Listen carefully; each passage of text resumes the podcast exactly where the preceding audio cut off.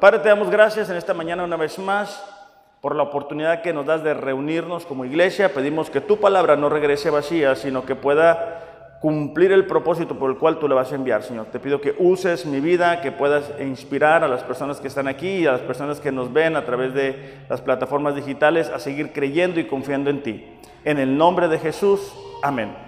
Pues bueno, e, es increíble, ¿verdad? Pero hace más de cinco meses que comenzamos a escuchar por primera vez de algo llamado COVID-19, ¿no? Recuerdo yo, al principio me, quemaba todas las noticias y no miraba España y China y yo decía, y pobrecito, ¿verdad? qué mal están, Italia. Pero esto se fue acercando, se fue acercando hasta que llegó a nuestro hermoso país, México.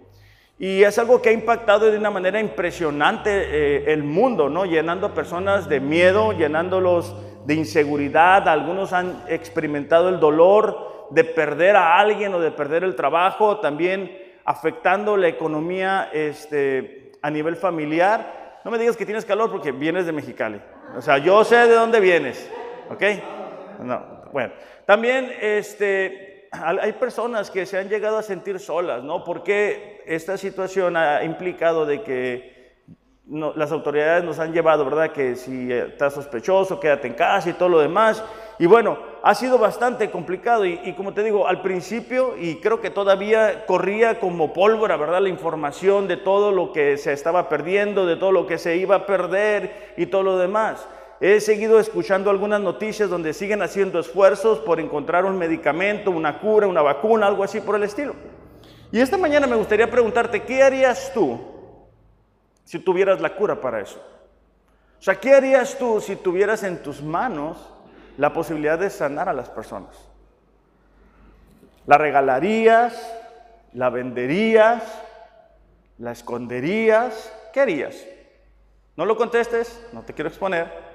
Que a lo mejor algunos de ustedes ya están diciendo, y tanto por tanto la vendo, la multiplico, la mando para Estados Unidos, bueno, todo lo demás. Muy probablemente no vamos a descubrir ni tú ni yo un remedio para el COVID-19, pero hay algo que está afectando a más personas. O sea, hay algo que está destruyendo sociedades, hay algo que está destruyendo familias, personas, jóvenes, aún están destruyendo bebés mientras se encuentran en el vientre de la madre. Y eso es el pecado. Es mucho más fuerte el impacto negativo del pecado que eh, a nivel mundial en la humanidad que el COVID-19. Lo bueno de todo esto es que tú y yo tenemos el regalo de la salvación. Aquellos que hemos entregado nuestra vida, aquellos que rendimos nuestra vida a Jesús, experimentamos la paz, el propósito, el sentido, el amor que no habíamos experimentado antes. Si quizá algunos de nosotros éramos adictos a algo, el poder experimentar de la libertad es algo que es impresionante. Y es de lo que precisamente quiero hablar en esta mañana, que Dios nos ha llamado a compartir nuestra fe. Cada uno de nosotros hemos recibido ese regalo de salvación, pero no es para guardarlo únicamente, sino es para poderlo compartir. Desafortunadamente muchas veces como cristianos lo guardamos, lo escondemos, lo ocultamos y no nos damos cuenta que si Dios nos ha llamado a tener una relación con Él, a conocerlo, es también para que podamos presentarlo delante de otras personas. Segunda de Corintios capítulo 5 versículo 18, segunda de Corintios capítulo 5 versículo 18 dice así. Es el apóstol Pablo hablando a la iglesia en Corinto. Dice, y Dios, dice, nos ha dado la tarea de reconciliar a la gente con Él. Voy a repetir eso. Dios nos ha dado la tarea de reconciliar a la gente con Él. Eso está hablando de ti y de mí. Dice, pues Dios estaba en Cristo reconciliando al mundo consigo mismo. Fíjate cuántas veces repite la palabra reconciliar o reconciliando. No tomando más en cuenta el pecado de la gente. Y Dios nos dio a nosotros este maravilloso mensaje de reconciliación. Así que somos embajadores de Cristo. Dios hace su llamado por medio de nosotros. Hablamos, dice, en nombre de Cristo cuando les rogamos vuelvan a Dios. La palabra reconciliación es el acto de restablecimiento de las relaciones amistosas después de un periodo de desacuerdo o enemistad. El apóstol Pablo le está hablando a la iglesia de Corinto y nos está hablando el día de hoy también a nosotros y nos está diciendo que la tarea de llevar a la, a la gente a reconciliarse con Dios es nuestra. La posibilidad de decirle a Dios, ¿sabes qué? Mira, Dios me perdonó, Dios me cambió, Dios me dio un propósito, Dios me dio sentido y llevarlo a aquellas personas que todavía no lo conocen es nuestra. Hemos sido llamados a compartir nuestra fe, hemos sido llamados a ser embajadores. un embajador, mire en, el significado, dice el mensajero de un rey y que actúa conforme a las órdenes de este rey. Es decir, hay embajadores de México en países como de Francia. Y bueno, ese, ese representante, vaya, representa al país de donde viene. Entonces nosotros como cristianos debemos de ser embajadores, representar a Cristo mientras nos movemos, mientras vivimos. Cada uno de nosotros hemos sido puestos en lugares aún donde vivimos con un propósito y el principal propósito es compartir nuestra fe. La pregunta que mucha gente tiene es, ¿cómo lo puedo conocer? ¿Quién es Dios? Y es nuestra responsabilidad podérselos presentar. Esto no es algo nuevo. Jesús lo dijo en la gran comisión, Mateo 28, 19, 20, dice así, acercándose Jesús, les dijo, toda autoridad me ha sido dada en el cielo y en la tierra. Fíjate la siguiente palabra, vayan pues y hagan discípulos de todas las naciones. Tenemos que salir buscar a aquellas personas que no conocen a Dios. A lo mejor tú dices, bueno, ahorita no podemos salir por el coronavirus y todo lo demás, pero cuando vas al Oxxo, cuando vas a la tienda de la esquina, cuando vas a la tienda, tú puedes compartir de tu fe. A eso hemos sido llamados. Nosotros vivimos en un mundo terrenal, en un mundo caído, en un mundo donde se está cada vez alejando más de Dios, donde están buscando promover leyes, donde hombre con hombre se pueda casar, mujer con mujer, donde está en gran confusión. Y es nuestra responsabilidad, es nuestro llamado compartir de Jesús. Dice el versículo 19, vayan pues y hagan discípulos de todas las naciones, bautizándolos en el nombre del Padre, del Hijo y del Espíritu Santo.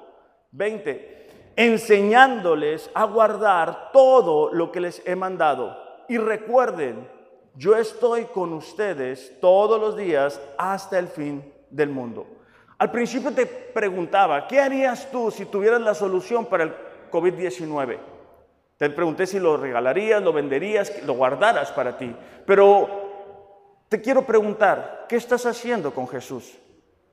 O sea, ¿lo estás compartiendo?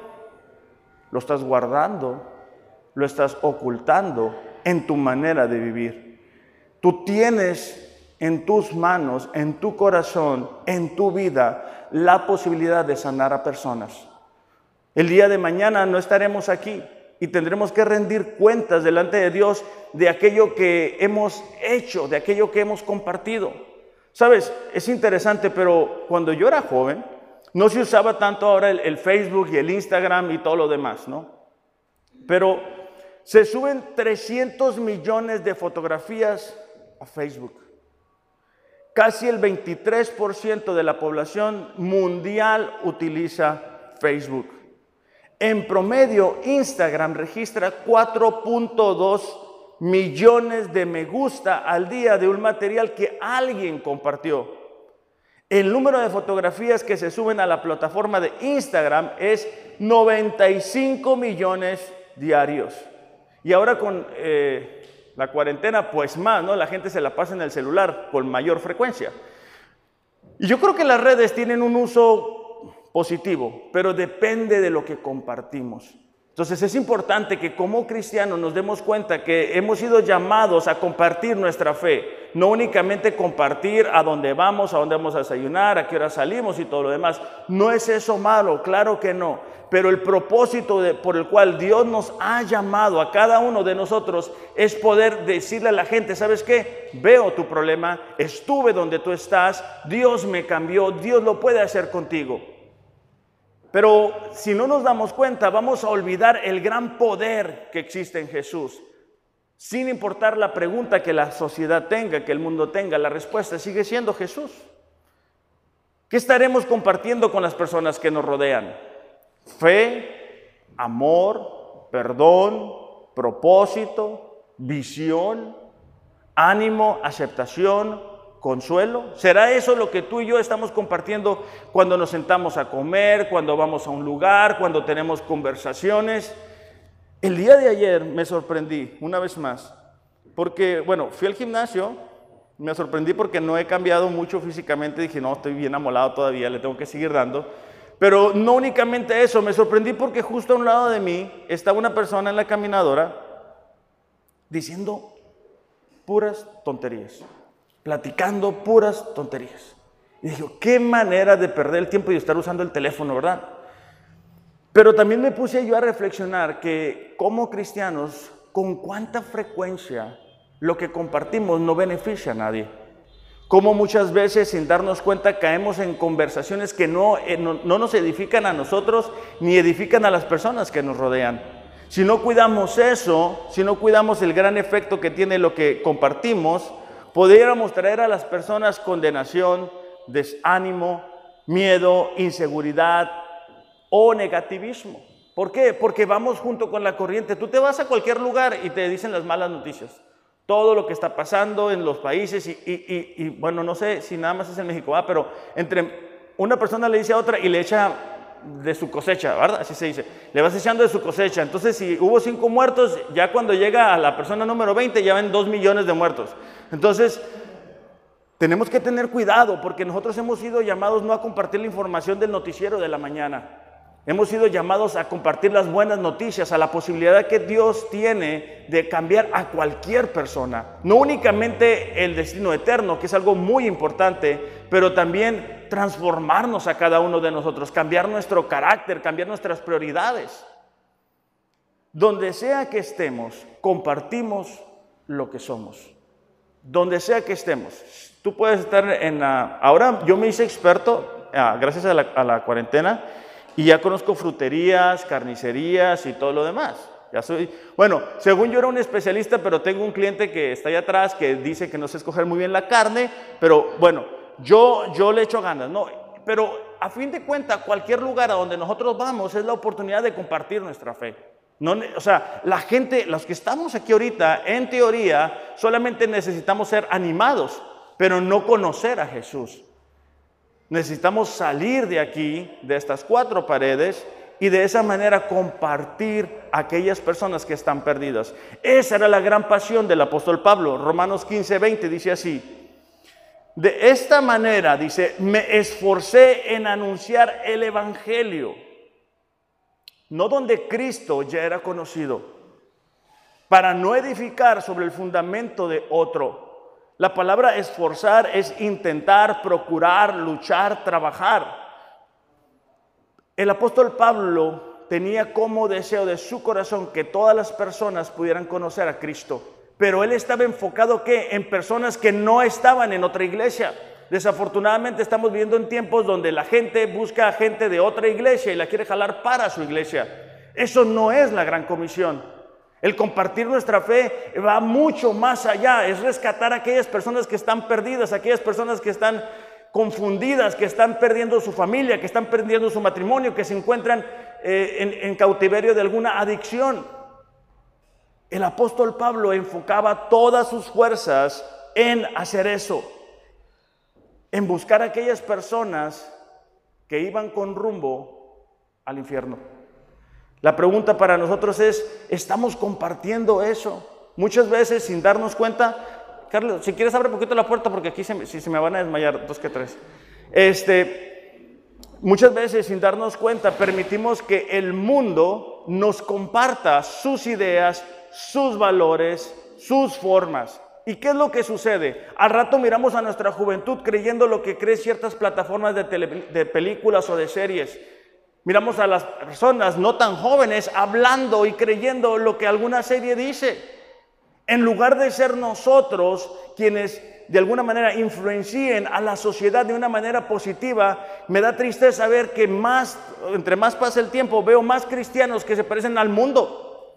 El día de ayer estaba viendo en las redes sociales a un líder de iglesia, al parecer, escuchando a Bad Bunny antes de compartir. Digo, ¿cómo es posible? ¿Qué es lo que nos hace iglesia? ¿Qué es lo que nos hace diferentes? ¿Dónde está la santidad? ¿Dónde está la pasión por alcanzar a aquellas personas que no conocen a Cristo y que necesitan vivir de una manera diferente?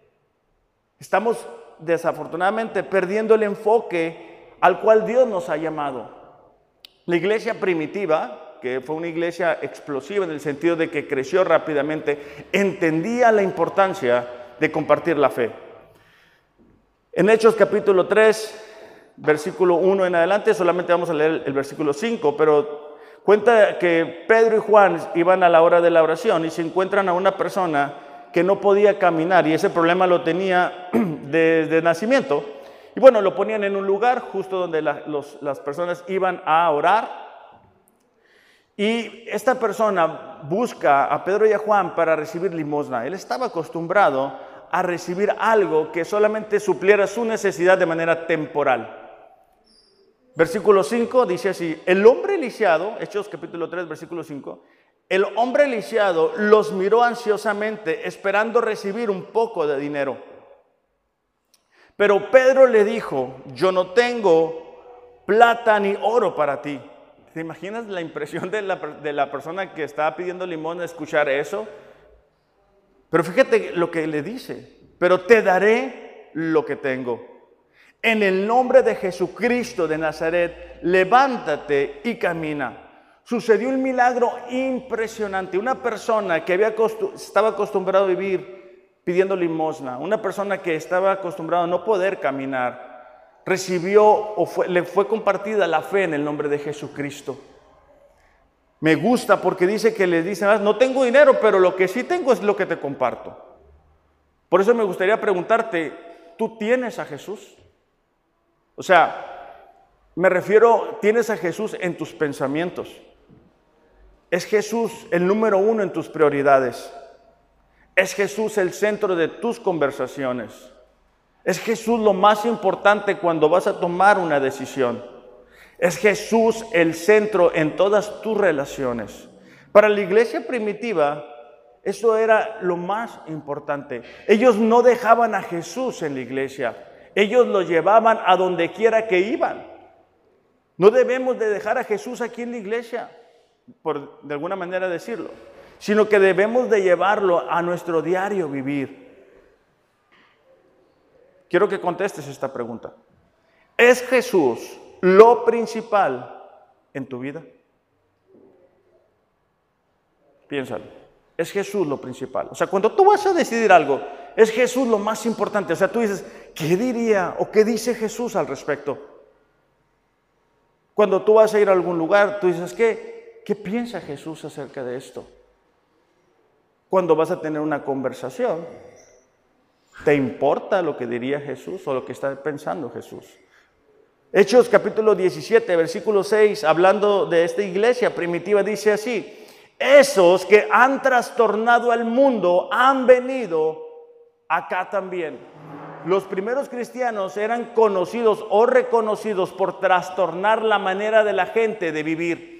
Fueron capaces de, presentarles a un Jesús no conocido. Fueron capaces de decirle a la gente, ¿sabes qué? Estás viviendo en idolatría. La respuesta está en Jesús. Pero estaremos nosotros trastornando o cambiando, influyendo a las personas que no conocen a Cristo. Hay algo que nos hace diferentes a cualquier lugar a donde vamos.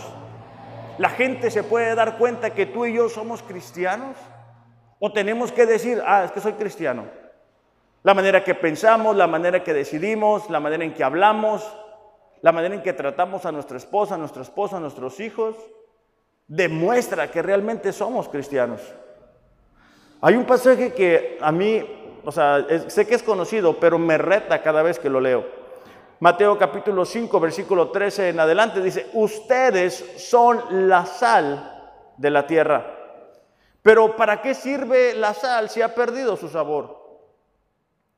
¿Pueden lograr que vuelva a ser salada? La descartarán y la pisotearán como algo que no tiene ningún valor.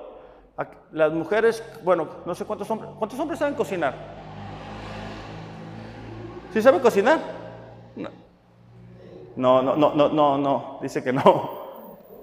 No, ya forzada, pero de manera natural. Ok, bueno.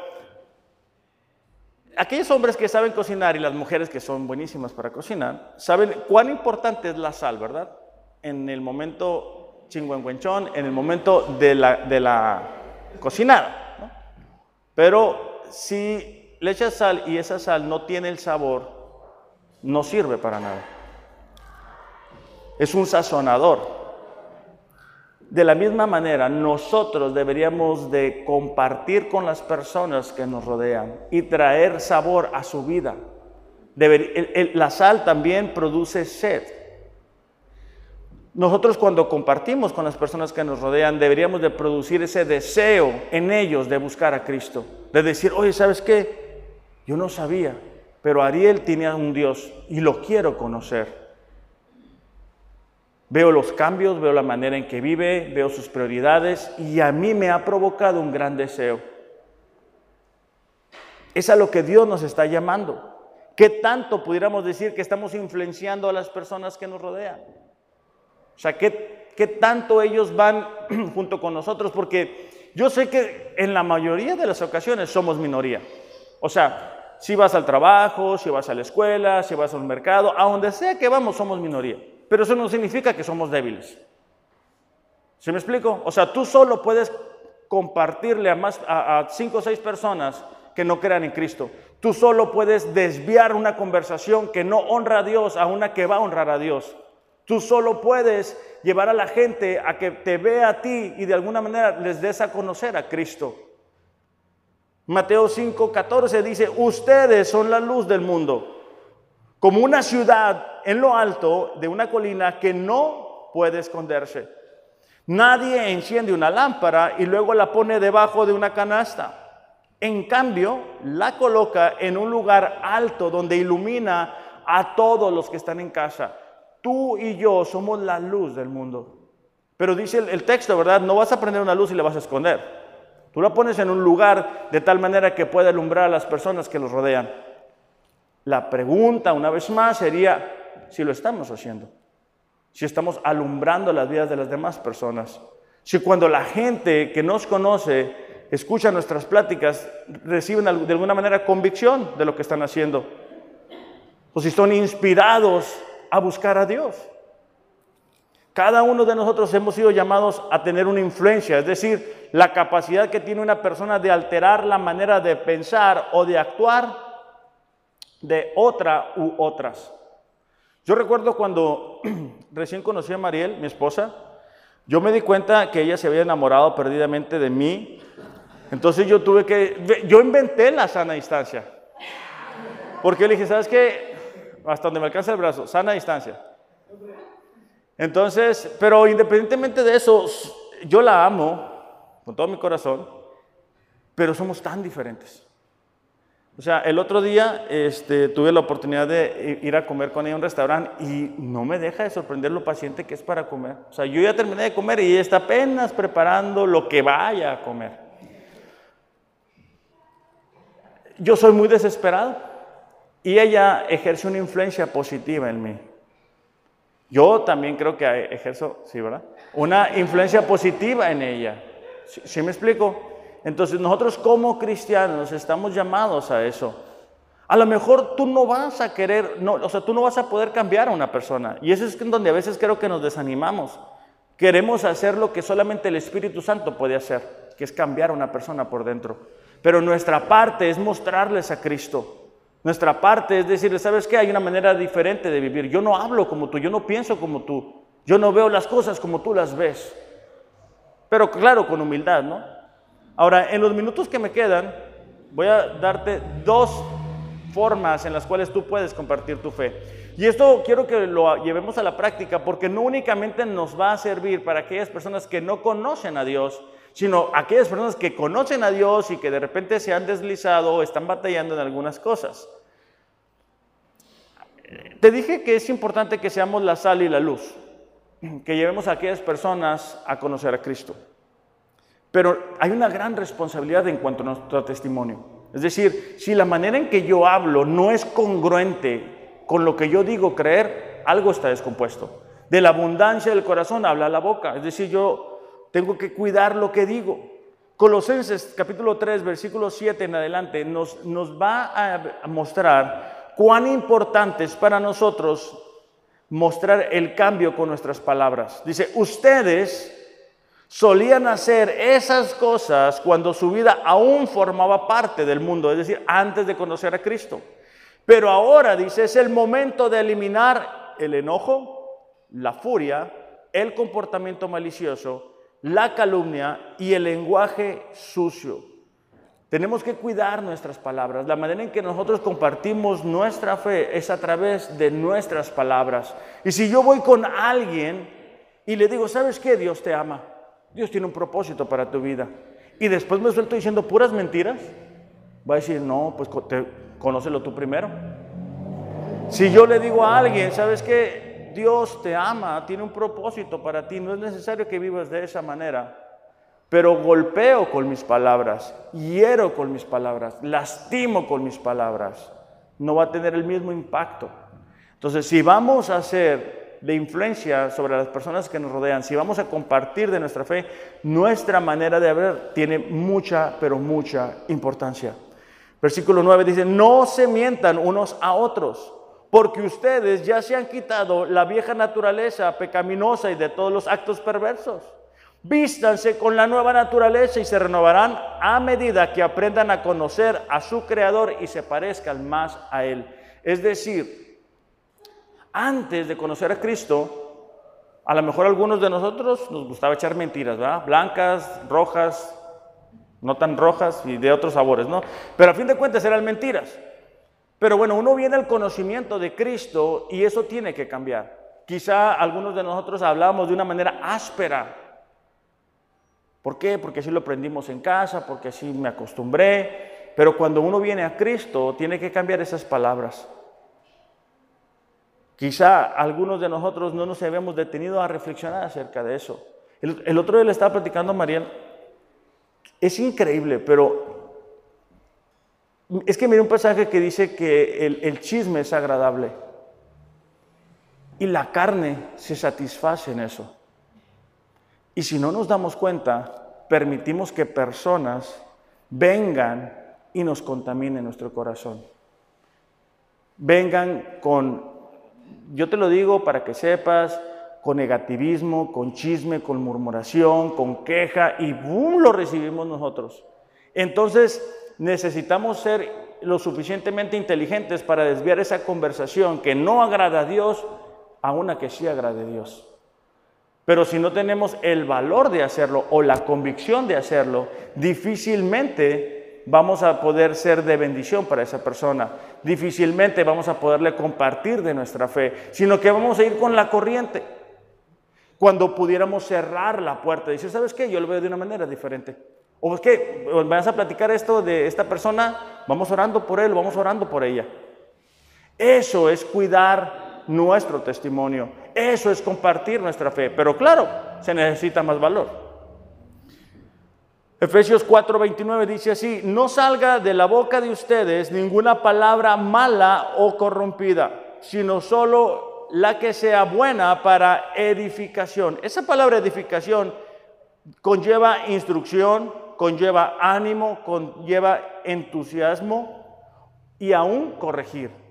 Entonces, el, escritor de Efesios, el apóstol Pablo, está diciendo, ¿sabes qué? La manera en que ustedes hablen tiene que instruir a los que les escuchan, tiene que animar a aquellos que están a sus lados, tiene que llevar entusiasmo. Y claro, también parte de eso es corrección, según la necesidad del momento, para que imparta gracia a los que los escuchan. Entonces, si nos damos cuenta, parte importante de poder compartir nuestra fe es lo que decimos, cómo lo decimos, cuándo lo decimos, por qué lo decimos. A Jesús le llevaron a una mujer que había sido ah, descubierta en adulterio.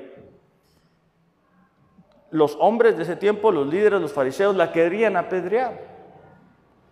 Y no sé si te, ha pasado, pero hay veces que encontramos a personas y esto no puede ser que esté fallando otra vez en lo mismo. No puede ser que siga atorado o atorada en esta situación. Y lo que viene a nuestra mente no son las palabras de Jesús. Pero me, me gusta este pasaje porque en el Juan capítulo 8, versículo 8 en adelante, dice que Jesús estaba escribiendo en la tierra.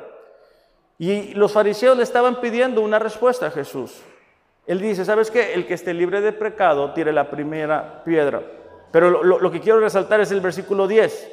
Enderezándose Jesús le dijo, mujer, ¿dónde están ellos? Ninguno te ha condenado. Ninguno, Señor, dijo ella.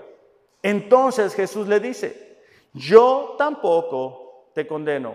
Vete y no peques más. Si te das cuenta, Jesús no trajo condenación sobre la vida de esta mujer. Y la gente que se ha deslizado, que se ha equivocado, que ha fallado, no necesita que le traigamos condena ni crítica. Ellos necesitan que los animemos, ellos necesitan que les demos un voto de confianza, ellos necesitan que vean que nosotros creemos que ellos lo pueden hacer de una manera diferente. Isaías capítulo 50, versículo 4 dice, el Señor me ha dado una lengua de discípulo para que sepa sostener con una palabra al fatigado. Mañana tras mañana, dice, me despierta, despierta mi oído para escuchar como los discípulos. Isaías estaba diciendo, ¿sabes qué? El Señor me ha dado una, una palabra de tal manera que yo pueda sostener al fatigado, de tal manera que yo pueda sostener a aquel que está cansado. Y eso, aunque estamos hablando de compartir la fe, eso empieza en casa. O sea, eso empieza con mi esposa, eso empieza con mi esposo, eso empieza con mi mamá, eso empieza con mis hijos. Entonces, de ahí la gran importancia de que si voy a compartir de nuestra fe, si yo quiero que mi esposa siga a Cristo y yo quiero reflejarle, tengo que cuidar lo que voy a decir, la manera en que se lo voy a decir. No únicamente estando en la iglesia, pero sobre todo fuera de la iglesia. Ahora, hay una historia en el Antiguo Testamento en la cual hace algunas semanas estuvimos viendo a reyes, las historias de los reyes. Y bueno, eh, la nación de Israel estaba siendo atacada por los asirios. Y me gusta la historia porque el líder, Ezequías, dice que se anima en el Señor. Pero no únicamente él se anima, sino que dirige unas palabras a la nación y él los lleva a qué? A confiar en Dios. Él los saca del desánimo, él los saca del miedo, él los saca de la incertidumbre y los lleva a confiar en Dios. De la misma manera, cada uno de nosotros necesitamos hacer lo mismo. Sacar a las personas del desánimo, sacar a las personas del cansancio, sacar a las personas del pecado con nuestras palabras. No permitir que no nos lleven junto con ellos con la corriente. Entonces, si vamos a compartir de nuestra fe, necesitamos que cuidar nuestras palabras. Lo segundo, ya con esto voy a terminar, es que debemos de cuidar nuestra conducta. Tú eres una carta que la gente puede ver a donde quiera que vas. Segunda de Corintios capítulo 3, versículo 2 y 3 dice así: Todos, dice, pueden ver claramente el bien que Cristo ha hecho en la vida de ustedes. Te lo voy a repetir. Todos pueden ver claramente el bien que Cristo ha hecho en la vida de ustedes. Para que la gente hable bien de nosotros. Pablo estaba diciendo, ¿sabes qué? La iglesia es conocida por la gente de afuera basado en su conducta. Ustedes son mi, tarjeta de presentación de alguna manera. Cuando, cuando la gente los ve viviendo de una manera diferente, saben que conocen a Dios. Dice, para que la gente hable bien de nosotros, solo tiene que fijarse en ustedes, porque ustedes son como una carta que habla a favor nuestro. Cristo la escribió en nuestro corazón para que nosotros la presentemos. No la escribió en piedra, no con tinta, sino que la escribió con el Espíritu vivo. Y esa carta está a la vista de todos los que la quieran leer. A donde quiera que tú y yo vamos, somos una carta que la gente puede ver. ¿Por qué? Por nuestra conducta. Ellos solamente tienen que ver la manera en que tú te conduces, lo que tú haces, a dónde vas, y se van a dar cuenta si realmente conoces a Cristo o no. Entonces, si vamos a compartir de nuestra fe, necesitamos con nuestra conducta mostrarles que realmente hemos nacido de nuevo. La iglesia primitiva, una vez más, era conocida por eso. Hechos capítulo 4, versículo 13 dice así. Los miembros del concilio quedaron asombrados cuando vieron el valor de Pedro y de Juan de defender lo que creían. Estamos hablando que en ese tiempo la iglesia primitiva estaba siendo muy perseguida. Dice, porque veían que eran hombres comunes y sin ninguna preparación especial en las escrituras. También los identificaron como hombres que habían estado con Jesús. ¿Cómo los identificaron como, personas que habían estado con Jesús? Por su conducta. O sea, la gente no cristiana puede saber si tú y yo hemos estado con Jesús. Ariel, ¿pueden pasar los muchachos, por favor? Entonces, sin la necesidad, sin la necesidad de decir soy cristiano. No hay nada malo en decir que eres cristiano o cristiana. A lo que yo me refiero es de que nuestras palabras hablan más alto que nuestras acciones. Y nuestras acciones demuestran realmente quiénes somos. Dice la palabra, ¿verdad? Por sus frutos los conocerás, por sus acciones. Mateo 5:16 dice, dejen que sus buenas acciones brillen a la vista de todos, para que alaben a su Padre Celestial. No hacemos las cosas para que la gente diga, ah, mira, qué santo, qué santa. No, hacemos las cosas porque Dios nos ha cambiado, porque Dios nos hizo personas nuevas. Y conscientes de esa responsabilidad, conscientes de ese regalo, comenzamos a vivir de una manera diferente.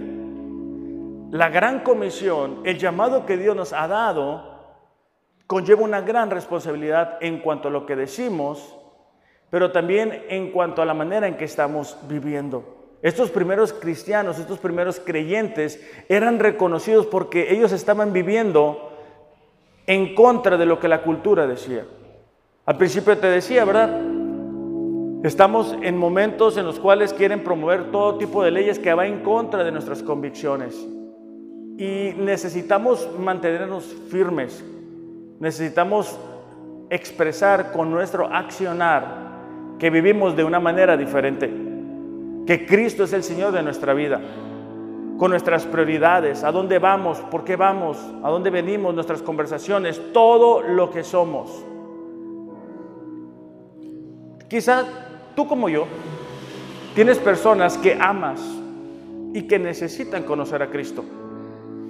Quizá tú como yo tienes personas que se han deslizado de su relación con Cristo y quisieras, ¿verdad? Con todo tu corazón que volvieran. La pregunta sería, ¿eres tú Cristo en sus vidas? ¿Eres tú capaz, ¿verdad? De representar a Jesús cuando estás con ellos, cuando hablas con ellos. Eres capaz de reflejar la luz que Cristo es en tu vida. ¿Cómo sería la vida de ellos si tú y yo entendiéramos la gran responsabilidad que tenemos de compartir nuestra fe?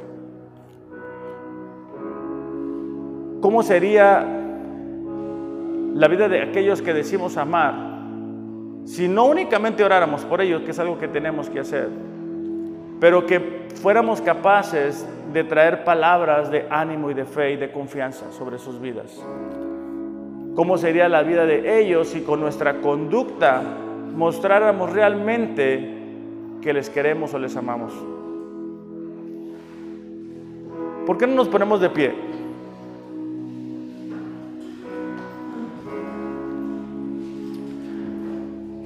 Cada uno de nosotros sabe qué tanto ha compartido de su fe qué tanto se ha esforzado por presentar a Cristo en el mundo en el que nos movemos.